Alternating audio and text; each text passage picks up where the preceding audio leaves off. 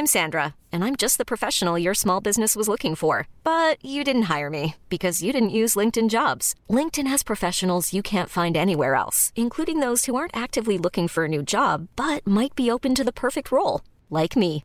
In a given month, over 70% of LinkedIn users don't visit other leading job sites. So if you're not looking on LinkedIn, you'll miss out on great candidates like Sandra. Start hiring professionals like a professional. Post your free job on linkedin.com/achieve today. Eu sou Mário Persona e essas são as respostas que eu dei aos que me perguntaram sobre a Bíblia.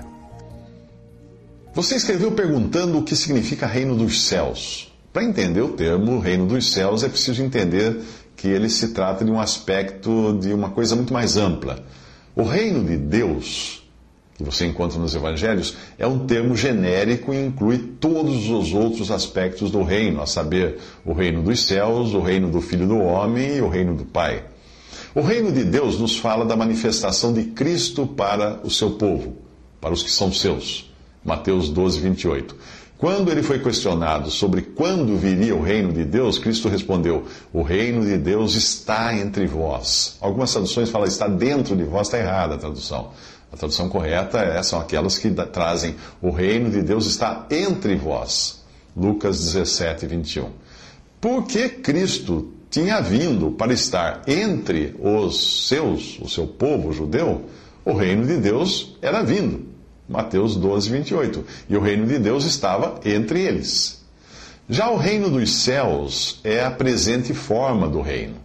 O rei foi rejeitado, foi crucificado, recebido nos céus, e o reino dos céus então inclui hoje todos os que professam o cristianismo mesmo aqueles que professam falsamente, que não são verdadeiros, que são joios, joio misturados com trigo.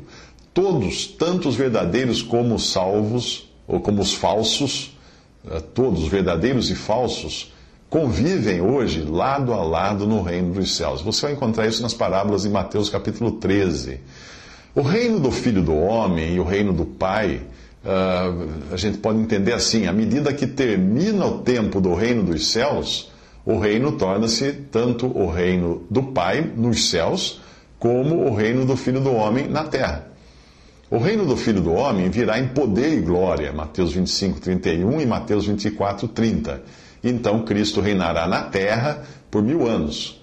O reino do Pai nos céus diz respeito àqueles que verdadeiramente creram durante a época do reino dos céus e foram recolhidos ao celeiro no céu como a boa semente de Mateus 13, 30, devendo então brilhar como o sol no reino do Pai, como fala Mateus 13, 43. O reino do Filho sobre a terra acontece simultaneamente com o reino do Pai nos céus. Quando o reino do Filho do homem terminar, o Filho do homem entregará o reino a seu Pai. 1 Coríntios 15, 24, fazendo com que o reino seja o reino do Pai para toda a eternidade.